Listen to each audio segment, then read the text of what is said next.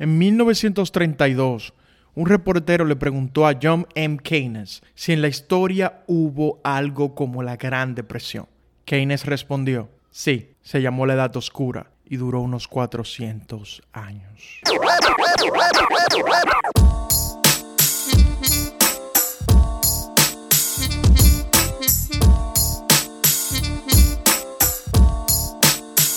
Habemos Julio Bienvenidos a este espacio, donde hablaremos de lo que a mí me dé la gana. Les habla Julio Santana y en esta primera temporada conversaremos de historia de los Estados Unidos. Acomódate, ponte a lavar los platos, a organizar la casa, hacer ejercicio, lo que sea, mientras viajamos por el tiempo. Bienvenidos.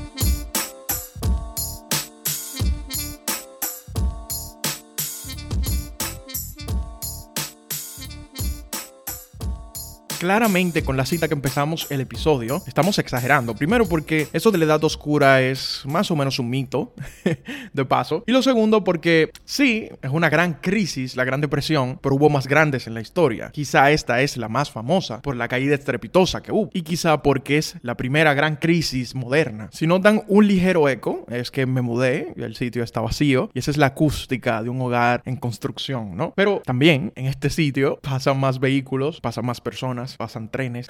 Lo voy diciendo y me voy enojando, pero vamos a trabajar con lo que tenemos. En el episodio anterior hablamos de la liberación, de la autonomía que se vivía en los años 20, que sin duda alguna fueron años de prosperidad, precisamente de la era del jazz, esa era donde tantas cosas de la cultura estadounidense que hoy en día se toman por hecho ocurrieron, ¿no? Pero nos quedamos debiendo sobre dos temas principalmente, sobre la mafia y sobre los gobiernos. Sobre la mafia podemos decir que llegaron como casi llegan todas las pandillas, todas las gangas, así como llegaron las salvatruchas, por ejemplo. Ay, Bukele, Bukele, Bukele. Pero bueno, no voy a dar mi opinión sobre Bukele. Esto es historia de Estados Unidos. Pero la Mara Salvatrucha llegó al Salvador desde inmigrantes, o sea, desde inmigrantes salvadoreños. Eso nació en las cárceles de Estados Unidos, proliferó allá. De igual manera, la mafia llega de Italia con los inmigrantes italianos. Llega importada con una estructura totalmente hecha y que se adapta a las ciudades principalmente de los Estados Unidos. Se trataba no solamente de un esquema criminal, de crimen organizado, sino también de un sistema de clientelismo alternativo. Es lo mismo que hacían las maquinarias políticas, pero lo vamos a hacer nosotros. Nosotros te vamos a resolver problemas, pero tú tienes que apoyar la existencia de esta organización o, en su defecto, pagar un peaje, pagarnos para que te hagamos favores de manera obligatoria y para que te defendamos. Es decir, un, un sistema fraudulento de protección, porque nosotros creamos el mismo peligro del que te estamos defendiendo. Te vamos a defender de otras mafias rivales, te vamos a defender de otras organizaciones rivales que vienen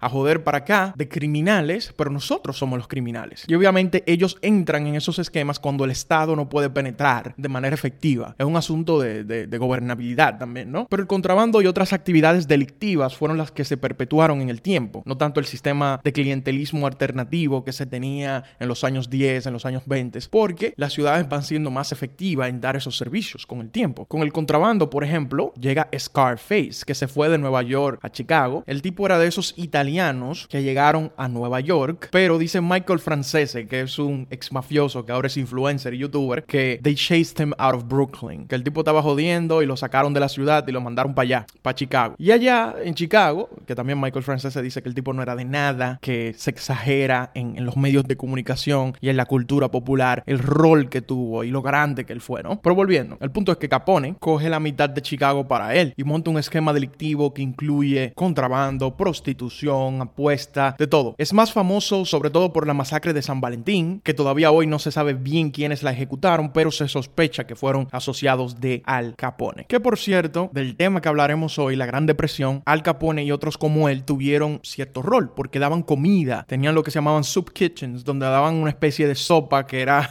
comida de presos a la gente que no podía comer, no podía conseguir comida, no tenían casa durante la Gran Depresión. Y se convirtió en una especie de Robin Hood, así como Pablo Escobar, aunque eso es un tema controversial. Pero Capone simplemente pasó a la historia por mediático, por los periodistas, porque fue difícil de capturar, pero había gangas, varias gangas, varios grupos de crimen organizado en cada ciudad y Chicago no era la excepción. Él no era el dueño de Chicago, era dueño de una parte de Chicago. Así que eso era un problema en los años 20, en los años 30 y creo que sería un problema fluctuando en importancia hasta los años 80. Volviendo a la política, volvamos a Warren Harding un ratiquito. Si quieren saber más, ustedes tienen que ir el episodio pasado, los mando para allá.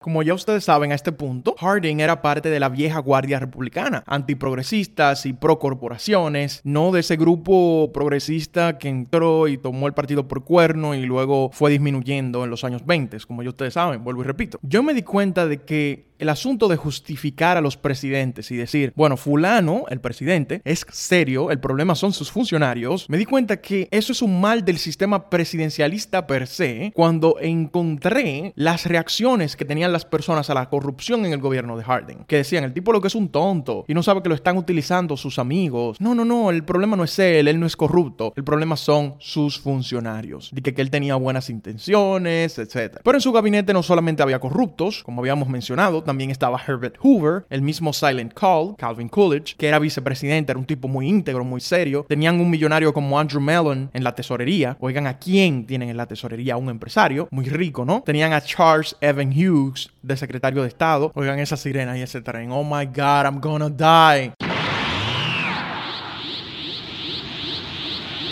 Anyway, volvamos. Yo creo que la parte más interesante de toda era que tenía un anticonservacionista como Albert B. Fall en la Secretaría de Interior. La Secretaría de Interior, como mencionamos varios episodios antes cuando hablábamos de la presidencia de William Howard Taft, es el departamento que se encarga de la protección de las tierras que son propiedad del gobierno nacional, dígase parques nacionales, etc. Y ponen a un tipo que es anticonservacionista allí. Esto es para que sepan de qué nivel de conservadurismo administrativo estamos hablando, que esto es un gobierno que es como una reacción, un contragolpe a lo que fue la época de reformas en la primera década y media del siglo XX. Así que luego de esta era progresista ahora teníamos conservadores, amiguitos del empresariado, corruptos, pero en esta era de prosperidad y autonomía era lo que la gente quería, lo que la gente veía bien. Estaban hartos de que le dijeran que había algo mal con la sociedad, querían descansar. La sociedad estadounidense le dijo al Estado y especialmente a los progresistas, ya descansa, descansa, descansa.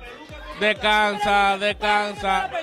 Bajo Calvin Coolidge y bueno, también bajo Harding, muchos empresarios entran al gobierno luego del gobierno controlar a los empresarios durante la guerra. Y bueno, los controló, pero también les dio mucho dinero. Muchísima gente se hizo rica y especialmente gente se hizo más rica de lo que ya era durante la Primera Guerra Mundial. La Suprema Corte tiene una característica, que si, si el gobierno se vuelve conservador, ellos se vuelven reaccionarios. Y es lo que pasa en estos tiempos, pues los jueces que ponen ahí, hay muchos que son de la vieja guardia republicana y de hecho Harding es quien nomina a William Howard Taft como juez jefe de la Suprema Corte de Justicia, que en realidad la gente pensaba que iba a ser un conservador, pero terminó siendo el contrapeso liberal ante los reaccionarios. Y un gran ejemplo de los reaccionarios que se volvió a la corte es Atkins versus Children's Hospital, un caso landmark en la historia de los Estados Unidos, debido a que niños y mujeres eran muy abusados en las industrias, le daban sueldos bajitos, no le daban los mismos derechos que a los hombres, porque su labor era secundaria, se hacían leyes de sueldo mínimo para proteger tanto a niños como a mujeres. Y lo que hace la Suprema Corte de Justicia es decir que esas leyes no son admisibles, derogando una decisión que tenía la Corte anterior que decía que tener esas leyes sí era constitucional. De paso, y siguiendo con el mood de la época, los empresarios empoderados con este nuevo Estado le doblaron el pulso a los sindicatos que ya andaban mal desde la guerra, como habíamos mencionado en el episodio anterior, o el anterior del anterior.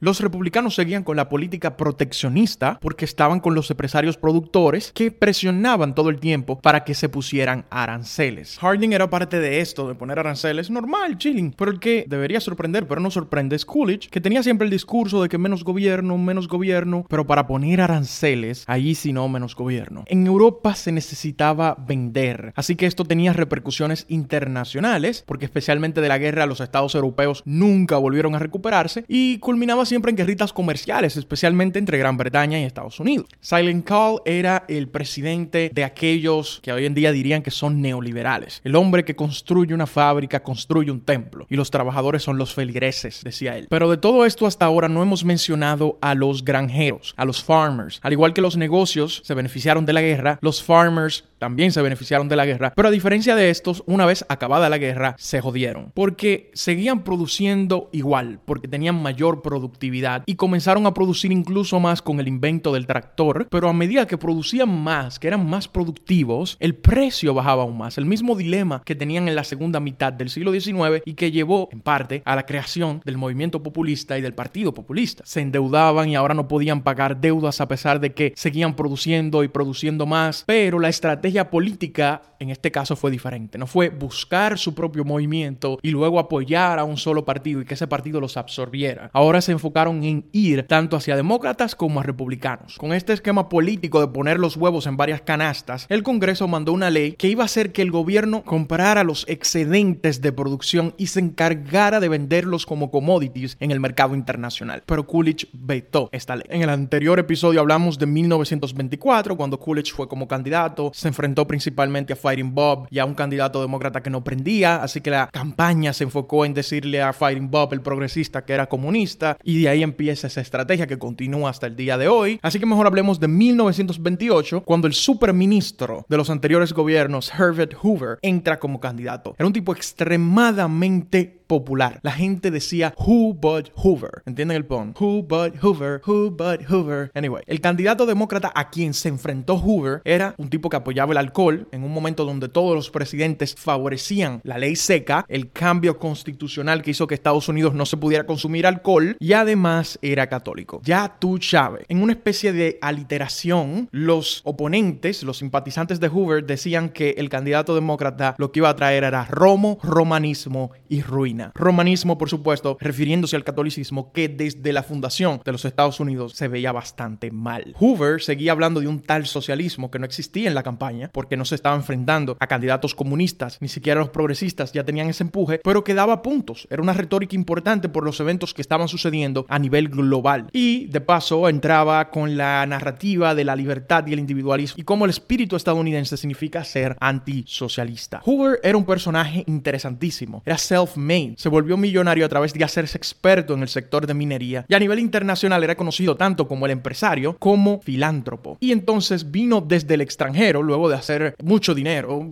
como empresario de minas en Australia y en otros sitios, vino a hacer política al país. Era así algo como un Bill Gates más carismático y que luego entrara a política. Sin embargo, fue más balanceado que sus predecesores, especialmente con los granjeros. Creó un board para los granjeros para que también por fin llegaran aranceles no solo para los industrialistas y manufactureros y los que vendían materias primas, sino también para los agricultores. Esto creó más guerritas económicas porque no había una gobernanza global de comercio como hay hoy en día. Y nada, Hoover entró con unos bríos tremendos, pero tendría que enfrentarse a la peor crisis de la historia. Y en la siguiente sección hablaremos un poquito de historia económica y cómo ocurrió esta crisis.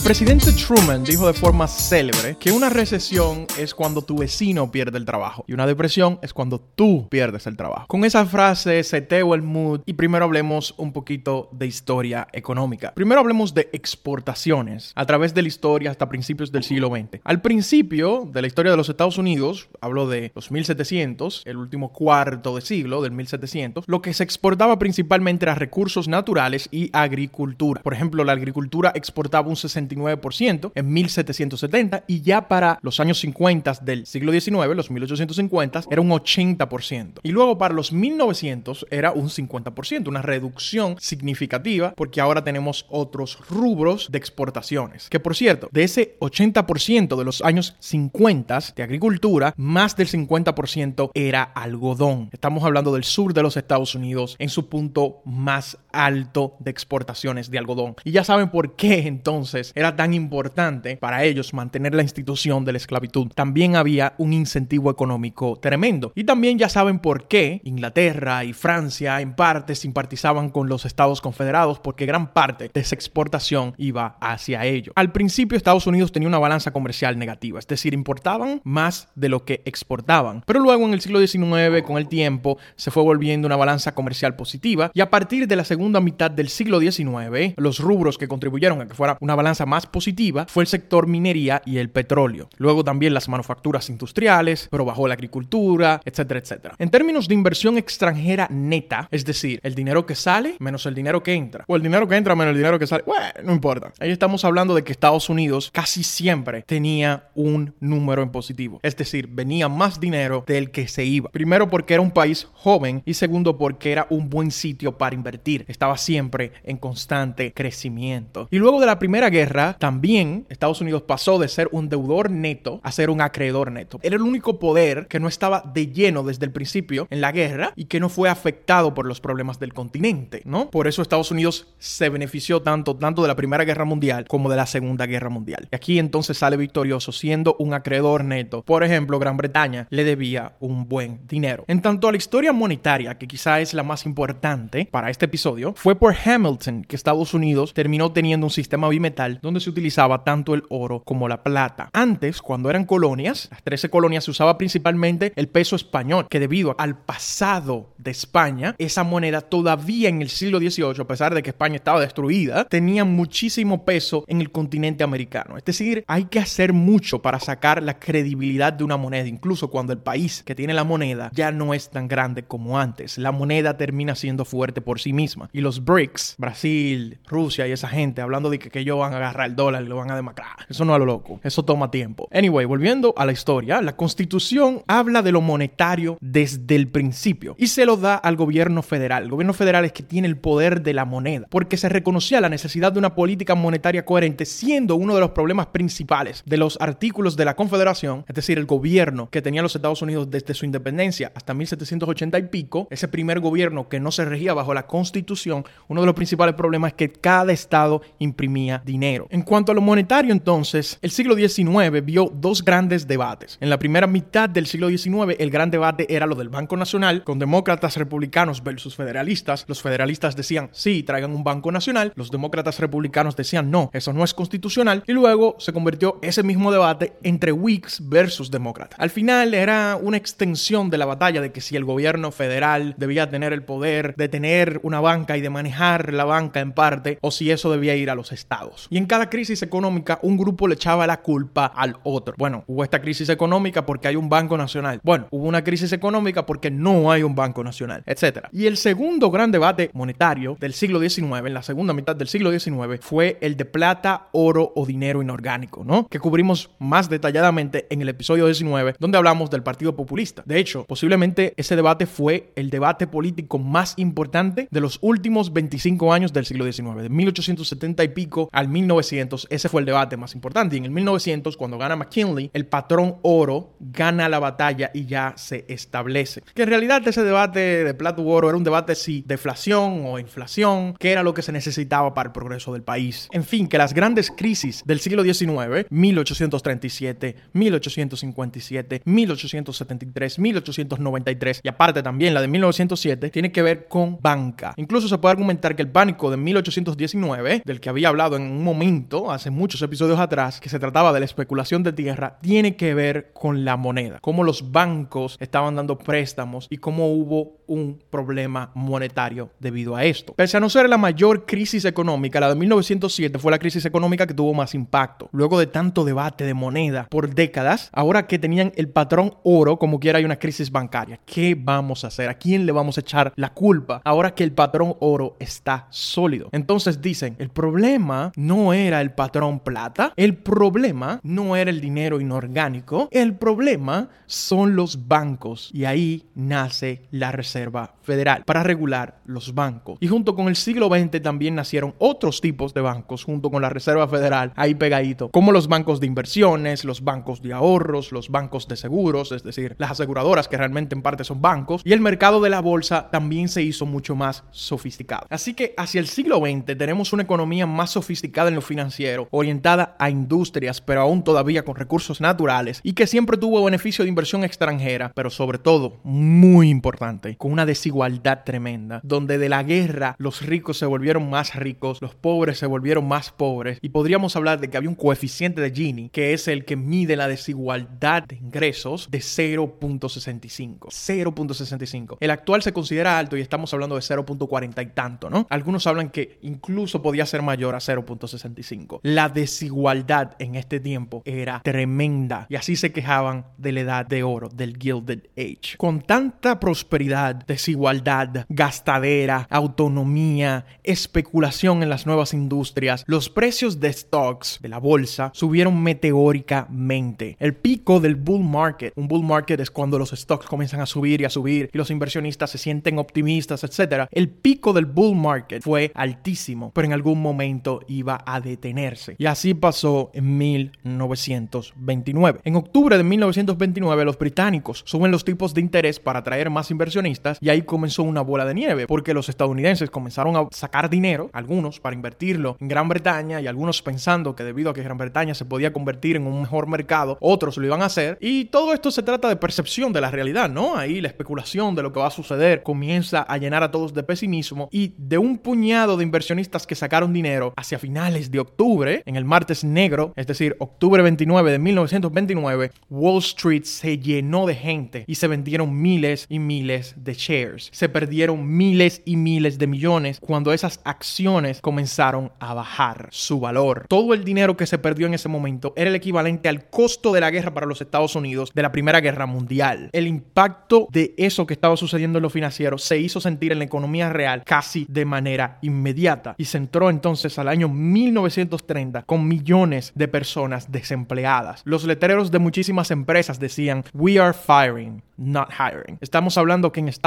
como Alabama y Florida, en los 1930, se tenía un 30% de desempleo. 5.000 bancos colapsaron. La crisis exacerbó otras crisis que se vivían a nivel global, ya fuera de los Estados Unidos. Alemania saben que nunca se recuperó de la Primera Guerra y para 1932, debido a todas esas crisis desencadenadas y que se estaban incluso viviendo antes que la Gran Depresión estadounidense, ya Alemania tenía un 43% de su población desempleada. Imagínense. Por eso fue que surgió el innombrable Voldemort, digo Hitler. Para colmo llegó una sequía en Mississippi en 1930 que afectó el output que se tenía en términos de agricultura. El PNB, porque no se medía el PIB en aquel tiempo, bajó un 25%. Hoover estaba en nébula. Hoover no sabía qué hacer, estaba paralizado. Tenía un doble discurso. Por un lado, quería abolir la pobreza. Cuando él veía esa prosperidad, cuando él entró, él dijo, la abolición de la pobreza está más cerca que nunca. Y por un lado tenía ese lado humanitario, valga la redundancia, porque el tipo era un tremendo filántropo y quería que la gente saliera de la pobreza y cuando vio toda la gente sufriendo, definitivamente eso le hizo mella en el corazón. Pero por el otro, tenía el drama individualista, de la autonomía, de que nosotros no somos socialistas, de que nosotros perseveramos ante las crisis, etc. No quería ceder ninguno de sus dos discursos, pero de repente ese discurso que antes funcionaba del individualismo se volvió extremadamente impopular y comenzó a coger la presión. Él decía, tengo que hacer algo porque si no lo que me van a dar un golpe de estado aquí,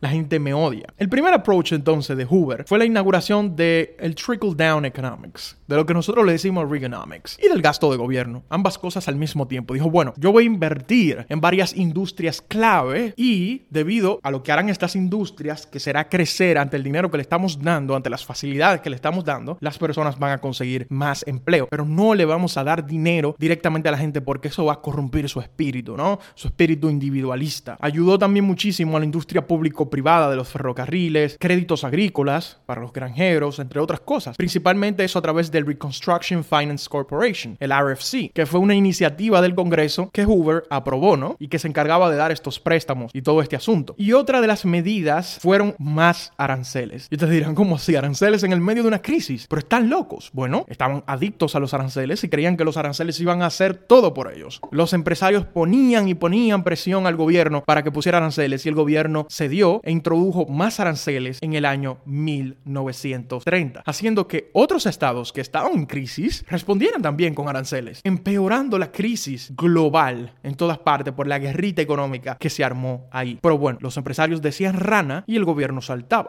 Que por cierto, Henry Ford lo primero que hizo fue bajar el salario, porque en tiempos de crisis, eso de la productividad y la moral de los empleados no es tan importante. Lo importante aquí es que yo pueda salvarme cortando costos, porque yo lo que quiero hacer es dinero. Por eso el meme, le voy a llamar un meme de que Henry Ford fue que se inventó todo este tipo de cosas, que era la bonanza de los empleados, ¿no? Que fue tan bueno para los empleados. Es eso, un meme, porque está tan lejos de lo que era el señor Henry Ford en realidad. Y bueno, Hoover, en su danza indecisa de ser y no ser, de si soy un individualista o realmente me importan los pobres, se opuso al financiamiento de la construcción de una gran presa en plena crisis que iba a dar muchísimos empleos. Decía, esas medidas son medio socialistas, así que yo no voy a entrar ahí. Y regularmente, y al igual que muchísimos, no solamente era él, se negaba y decía que no iba a dar ayuda directa porque eso era caridad. Sin embargo, vuelvo y repito, era una danza indecisa, apoyó el Norris LaGuardia Act, que protegía a los sindicatos y a su derecho de protestar, etcétera, en el medio de esta crisis, ¿no? De poder negociar con el empresariado. Que por cierto, se llama Norris LaGuardia Act porque estaba involucrado Fiorello LaGuardia, que era un congresista de la pequeña facción de progresistas que todavía quedaban en el Partido Republicano.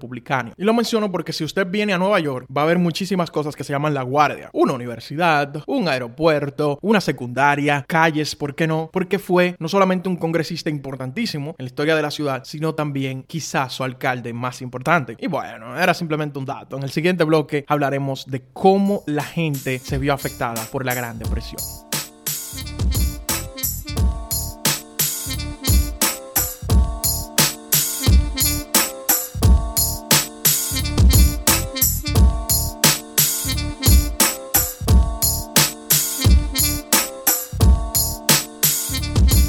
Crisis económicas son traumatizantes cuando son universales. Si solo afecta a un grupo, bueno, sigue siendo una gran vaina, pero cuando afecta a todo el mundo, hasta los más, más, más ricos, es un bobo. Le dio a todo el mundo en cada sector económico, de cada etnia, de cada nivel, y especialmente el que estaba jodido, ahora estaba más jodido. Algunos ricos, reformistas, progresistas, mafiosos, ayudaron, esa parte está chistosa al final, mafiosos entre ricos, reformistas y progresistas, pero bueno, ayudaron con soup kitchens. Es decir, como dije, con el Capone, eran una especie de localcito donde dábamos comida de preso. O sea, un montón de cosas juntas ahí, un cocido, y a todo el que llegaba se le daba un poco de esa sopa para que se mantuvieran en el día, porque no había otra forma de buscar comida. Había escasez de alimentos por encima de todo. Las personas que se quedaron sin hogar formaron Hoovervilles. ¿Qué eran Hoovervilles? Obviamente, villas de Hoover. Se trataban simplemente de que nosotros agarrábamos un parque, eh, cinco planchas de zinc o tres planchas de madera y hacíamos una especie de casita improvisada junto con el resto de la familia y ahí se armaba una barriada poco sanitaria llena de gente que lo botaron de sus hogares porque los landlords no cogen esa. Si usted no paga se puede estar acabando el mundo si usted va para afuera, especialmente cuando el Estado no interviene. En este caso, en, la pandemia de, del COVID-19, ocurrió que el Estado se metió y eso tuvo ciertos disturbios en el mercado que algunos dirán que quizás no valió la pena que se metiera, pero el punto es que es difícil cuando pasa eso que la gente se quedara sin hogar. En este caso, la gente se estaba quedando sin hogar y agarraban un parque y lo llenaban de shacks y le llamaban Hoovervilles. Ya saben lo odiado que era Hoover, que a esas villas de casas improvisadas le llamaban Hoovervilles. De repente, el discurso del individualismo de Herbert Hoover se volvió tremendamente impopular. Al principio, el mood que se tenía en 1929, 1930 era de vergüenza por haber perdido tu trabajo. Y ya luego, la gente se hartó y dijo, yo no tengo que tener vergüenza. Todo el mundo está jodido, no soy yo solo. Y comenzó una indignación colectiva. Los veteranos en el medio de esta crisis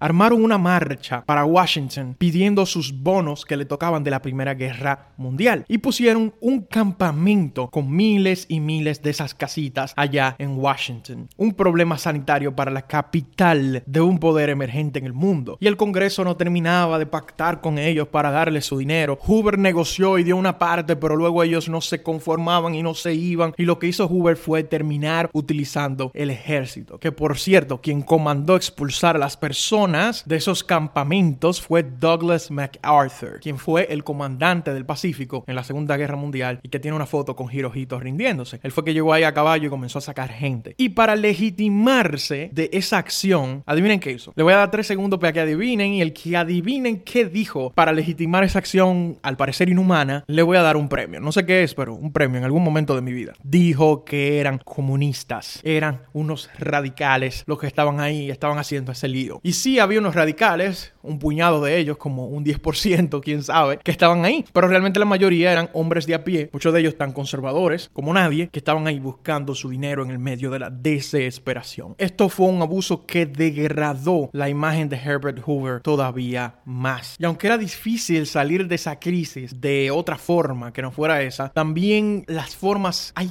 que cuidarlas a la hora de hacer política. La gente dejó de casarse, de tener hijos, de tener sexo, de todo, ¿no? Es difícil cuando tus necesidades de repente ya no están cubiertas y estás viviendo como estás viviendo, tener hijos, casarte o tener siquiera cualquier proyecto de vida. De alguna forma, y a pesar de las sequías, la gente en lo rural no tuvo el mismo nivel de shock porque ya ellos estaban en precariedad después de la guerra por la alza de la productividad de la tierra, ¿no? De la que ellos mismos tenían la culpa, o más que la culpa, la responsabilidad, porque no le podemos echar la culpa por producir más. Y entonces no hubo ese choque que sí hubo en las ciudades y todo lo que significó. Además, imagínense usted, yo vivo en una finca, lo único diferente es que si yo estaba con precariedad antes, ahora tengo un poquito más de precariedad. Pero no se está acabando el mundo como se está acabando el que era un trabajador industrial que iba al cine todos los fines de semana, ahora no puede ir al cine, no puede hacer nada, no tiene ningún tipo de entretenimiento. La mujer había ocupado espacios de trabajo y ahora se veía que tenía que quedarse en casa porque los estados ahora pasaron algunas leyes diciendo que la mujer no debía trabajar. Y esto era para que los trabajos se reservaran para los hombres porque había muy pocos trabajos. Los hombres no podían soportar la vergüenza de no poder cuidar a su familia y algunos se suicidaban o simplemente abandonaban sus familias porque no podían aguantar ver a su hijo sin comida. Y los negros. Los negros sufrieron la depresión de manera más agresiva. Eran los primeros que despedían de todas las empresas, por supuesto, de manera que si el desempleo general en un estado o en el país era de 25%, el de negros, y esto está documentado, era de 50% y hasta veces de 60%. Es decir, si los blancos se estaban quejando y estaban jodidos, los negros estaban requete jodidos. Los que estaban bajo el sistema agrícola abusivo del sur, estos negros que estaban casi bajo un sistema que era una extensión de la esclavitud, entraron entonces en una pobreza extrema, extremísima realmente. Debido a que el gobierno no hacía mucho, la gente comenzó a hacerlo ellos mismos. Ya dije que muchos hacían sub kitchens, pero también muchos donaban su salario para algunos necesitados, incluyendo por ejemplo profesores o incluyendo un fondo que hicieron los policías de Nueva York, donando partecita, una partecita muy mínima, tampoco era, saben, de que,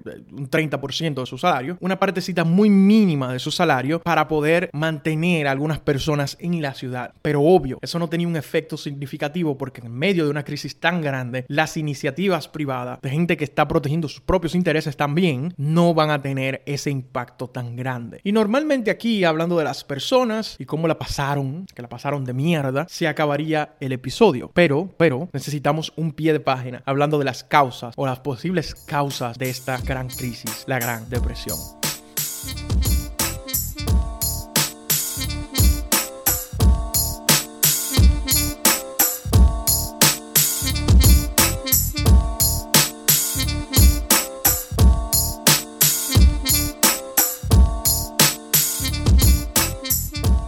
Friedman dijo, la Gran Depresión, como la mayoría de otros grandes periodos de desempleo, se produjo por mal manejo del gobierno en vez de por alguna inestabilidad inherente de la economía privada. El problema es el Estado. Y bueno, esa es una de las perspectivas. Pero ¿qué es lo que se dice normalmente? ¿Cuál es la ortodoxia que vemos en los libros de historia? Que la prosperidad arropó a los estadounidenses. Los ricos invertían en industrias que ya eran exitosas pensando que iban a ser todavía más exitosas. Es decir, se creó una burbuja de todo, de everything bubble. Y Estados Unidos saturó el mercado local, sobreinvirtiendo. Lo mismo a nivel de la agricultura, una sobreproducción con constante. También se habla de los préstamos basura que algunos bancos estaban manejando, además del plano internacional. Estados Unidos se mantenía próspero mientras sus socios comerciales estaban por el piso. No había mercados internacionales para llevar esos productos de manera exitosa y para colmo empezaban guerritas comerciales, aún así poniendo trabas al comercio a pesar de que lo que necesitamos ahora es comerciar. E incluso cuando llega la depresión, debido al poder que ejercía el empresariado, los productores locales, en los gobiernos gobiernos republicanos ponen todavía más trabas al comercio. El conjunto de todo lo que yo mencioné es la explicación ortodoxa. Y creo que todo el mundo estaría de acuerdo que eso en parte podría ser. Pero hablemos de perspectivas específicas. El debate se mide a veces en tesis de choque versus tesis de inestabilidad. Los de tesis de choque usualmente se alinean a lo internacional. Los de inestabilidad se alinean a un ciclo de crecimiento desmedido, de grandes desigualdades estructurales e incluso un panorama de bajo consumo y de alta inversión. Es decir, los de inestabilidad se enfocan en el ciclo económico